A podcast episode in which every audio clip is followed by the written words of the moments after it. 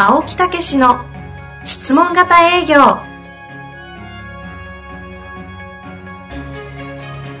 営業それは商売の原点。トヨタ大阪ガス生協などの営業マンも実践。2万人を超える営業支援を行った青木武が営業の真髄を語り尽くします。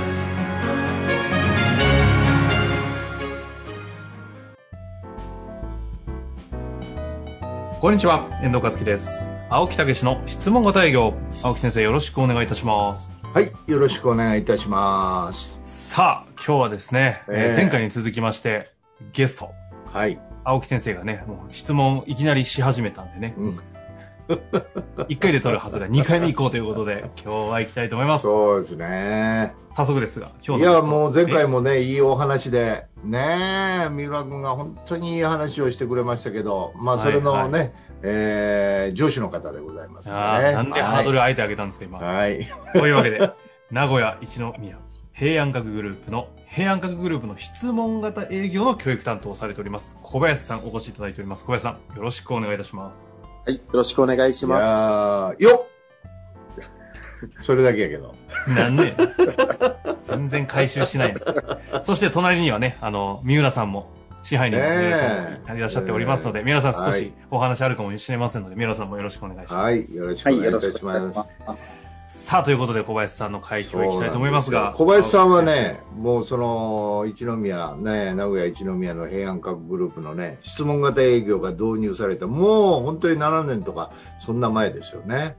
それのね、第1期生なんですよ。うん。その後何回かこうね、やらせていただいてるんですけどね、その1期生で6人 ,6 人の中から選抜された人。うん。それで成績優秀メンバーってことですね。そうそう、成績もね、過去は良かったんですね。あうん。あの、説明型で。あ。はい。過去はね。それがね、ちょっとあの限界を、まだ俺喋ってんね、ね。私、えはい。え限界を感じて、えーそして質問型へ、ね、切り替えようというような感じでね、えー受けていただいたんですけど、実はね、質問型でもう一つ下がったんですよ。さらに成績が悪くなった。そうそうそうそう。ああ。これなんかね、なんか。ね、目つきがね、俺に対する目つきがおかしいなと思ったらあ、ね、に、ちょっと睨んでるやついるぞ。そうそうそう、恨まれてた。あで、どうしたん？と言って聞いたら、実は売り上げ下がりました、言うてーまあそんなところから、実は復活して、なん、なんと今、そのグループの質問型営業の教育をしてるという人になってるっていうことはどうなったかっていうことですよね。ね。そろそろ喋っていただいてよろしいはいですかね。そろそろ喋っていただきましょう。はい。はい、どうぞ。ど、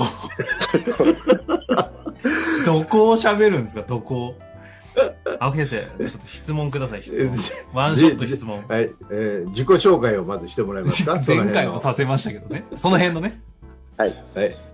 そうですね、その7年ほど前に研修受けさせていただいたときは、あの、一営業マンで、あの、今お話、紹介預かった通り、あの、研修受けさせていただきまして、ええあの、その時、今先生からもおっしゃっていただいた通り、ーえそこを説明して、まあ、前回の三浦支配人じゃないですけど、やっぱり自分の売りたいものをお客さんに買ってもらうというか、売るような営業をこう、ずっと続けてまして、ーまあで、成績良かったよね。あ悪くはもちろんなかったんですけど、うんねその頃は何を営業されてたんですか？その頃はグループでいろいろね。なるほどね。はいいろいろ展開があるので、あるんですね。えはいはい。であのーやっぱり、まあ、納得してもらってる時はいいんですけど、そうでない時だと、やっぱりこう、クレームじゃないんですけど、後から、やっぱりちょっと言葉をいただくことも、まあまあ、ありまして、で、その時に青木先生の質問型研修を受けさせていただいたっていうのがきっかけですね。うん。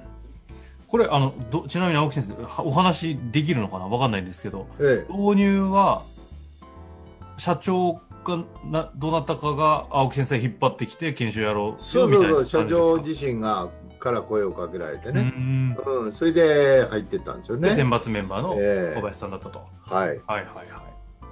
それでどうぞ、続けて。そうですね。はい。それで、あの、質問型研修を受けさせていただいて、うんさっきあの、青木先生から、あの、ご紹介があった通り、売り上げが、あの、右肩に下がっていきまして。先生の言う通りやるクレクレームですね、これ。いや、決してクレームではないです。あの、事実なんですけど。先生の言う通りにするとなんか売り上げが下がっていくなっていうのがありまして。おかしいなま。じゃない。うん。はい。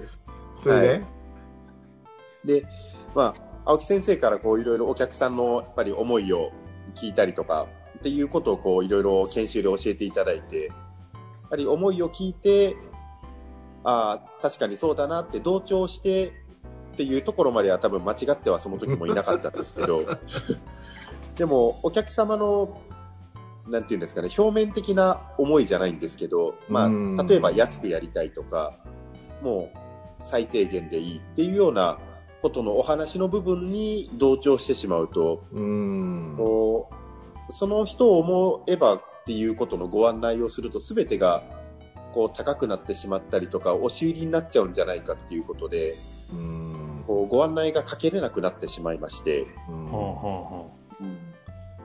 で結果は売り上げが下がっていくっていう負のスパイラルに陥りました。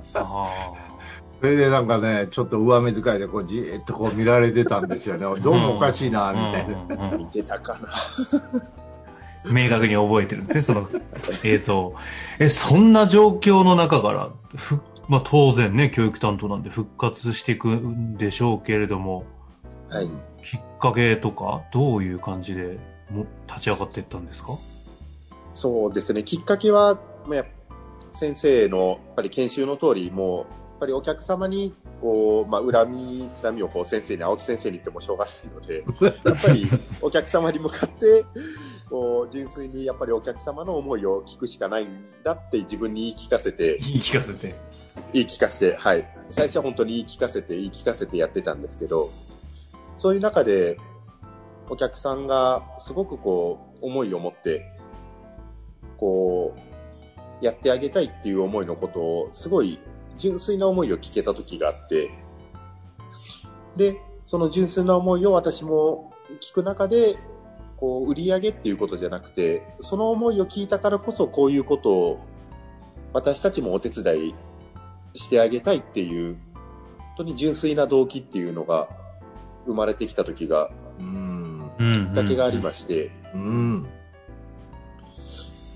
はい。で、そこから、その時、そうですね、そのお客様から、あ、今までこう、お客様の思いを聞くっていうのが、ただ安くやりたいとか、ただ質素でっていう、その本当に表層的なことしか自分は聞いてなかったんだなっていう、研修でいう、そのお役立ちの信念とかっていうところの本当に深い部分で、なんでお客様がそういうことをしたいのかなっていうところの部分まで全然自分は聞けてなかったなっていうのを、その時初めて気づきまして、これはほんでもね、いい事例なんですよね。共感とかね、えーいうことをしてると言えなくなってしまう、実は同調しちゃってるっていうね、本当の深いところを、実は本当の思いを聞いてないっていうね。えーということですよね。これ反論なんかでもあるんですよ。お金がないとか時間がないとかね。でも、それ本当にそうなのかっていうことなんですよね。うん。はい。それで、はい。そこからもう、あの、そのお金がないとか、まあその時間がないとかっていうところもちろん一つの事実なんですけど、その上でも私たちにこう来ていただいてるとか、話をしていただいてるっていうことは、何かそこに対しての思いとか考えが必ずあるんだっていうことを自分の中で、こう、しっかり気づけたというか、素晴らしい。うん。それからいろいろそこからその挨拶みたいなもんお金がないっていうのはもうそこはそこで受け止めてその上でどうしてあげたいとかそこのところを聞くことが本当の自分の役割というかお客様のお役立ちになるんだなっていうのが理解できたっていうところが一番大きなところですね。うーん。うん。いや、すごいな。ここう、研修でやっぱりそこまで使うんじゃうんですね。よく言ったよね、そこはね。うん。ギリギリでしたけどね、研修のもう終わったぐらいの時の、本当にギリギリでした。それはこう、それを掴んでからどうなりました？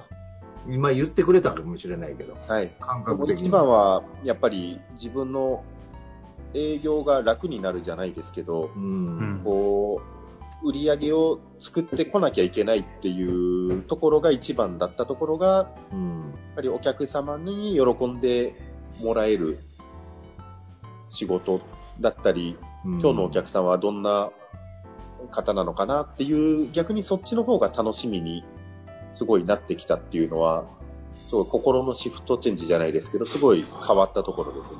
すごいね。うん。成長したね。えー小林さんね。いやいやいやいや、まあそこからぐーっと来て、今や本当にそのね、グループをもう私の代わりに教えろと、仰せ使って。まだ力不足ですけど。いやいやいや、これで現実にどうですか？いろんな方にそういうことを伝えてって。そうですね。グループでいろいろ青木先生に教えていただいた受講生の方が各やっぱり部門にいていただけるので、うんはいうん。他の三浦支配人もはじめとしていろんな方がいられるので、その方たちといろいろこうコンタクトをしながら、教えてる、あの、教えさせていただいてるっていうのが今の立場ですね。うんなるほど。実際に教えるという立場になると、また全然違うじゃないですか。はい質問型営業をさすがに質問で教えるわけにはいかない世界に行くのってすごい大変だなと思うんですけど、このあたりはやってきてどうなんですか？そうですね。やっ正直試行錯誤しながら、あの、やっぱり三浦支配人にもそうですし、やっぱりその現場その現場でそれぞれの課題があったりするんで、そういうところを各部署の人たちにこう聞いて、まあ問題点とかをお話ししながら、本当に日々試行錯誤でやっているっていうのがもう本当に今の現状ですね。でもそういう中でいろいろいいことも出てきてるでしょ？はい、そうです。えー例えばどんなことが起こってきてますか？ですね。あの、もともと、例えば青木先生の何年か前に受けた部署のところで、こう、トークスクリプトを使ってうん。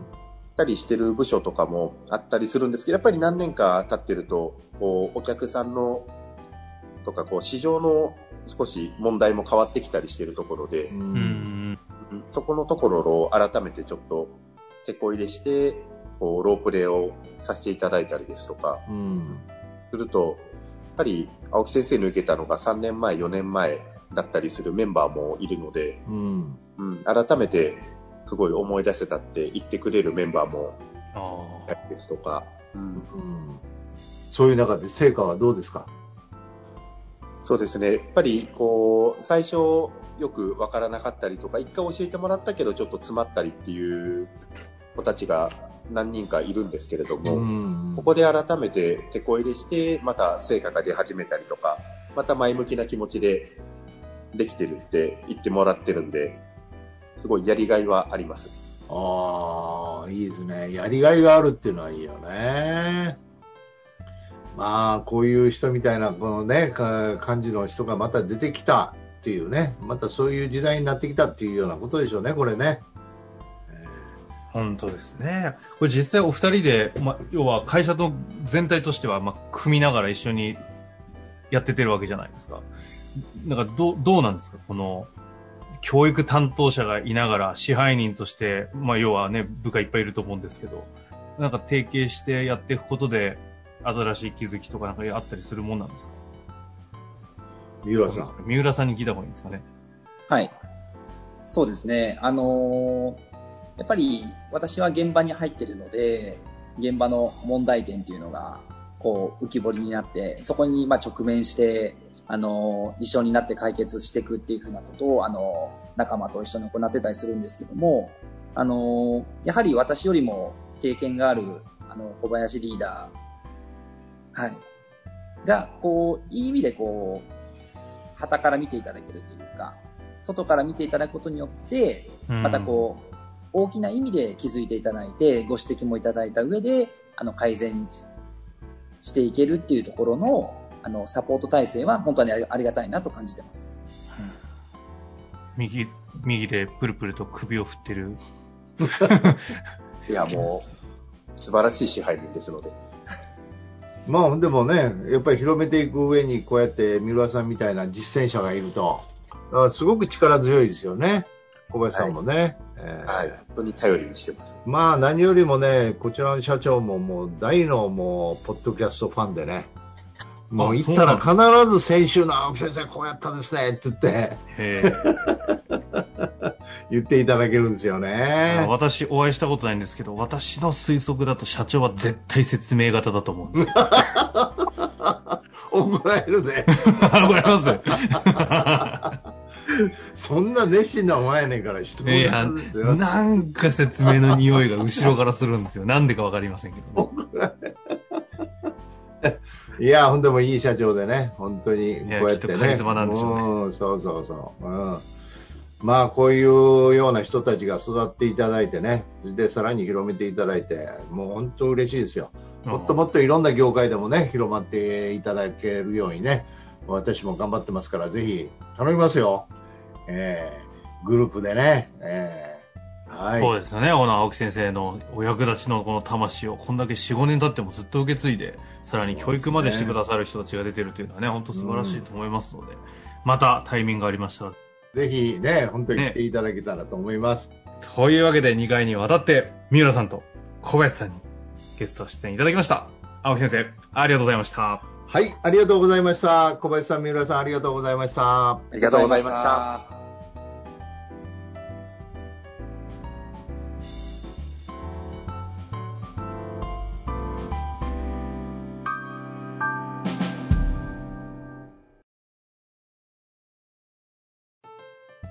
本日の番組はいかがでしたか？番組では青木武氏への質問を受け付けております。ウェブ検索で質問型営業と入力し、検索結果に出てくるオフィシャルウェブサイトにアクセス。その中のポッドキャストのバナーから質問フォームにご入力ください。たくさんのご応募お待ちしております。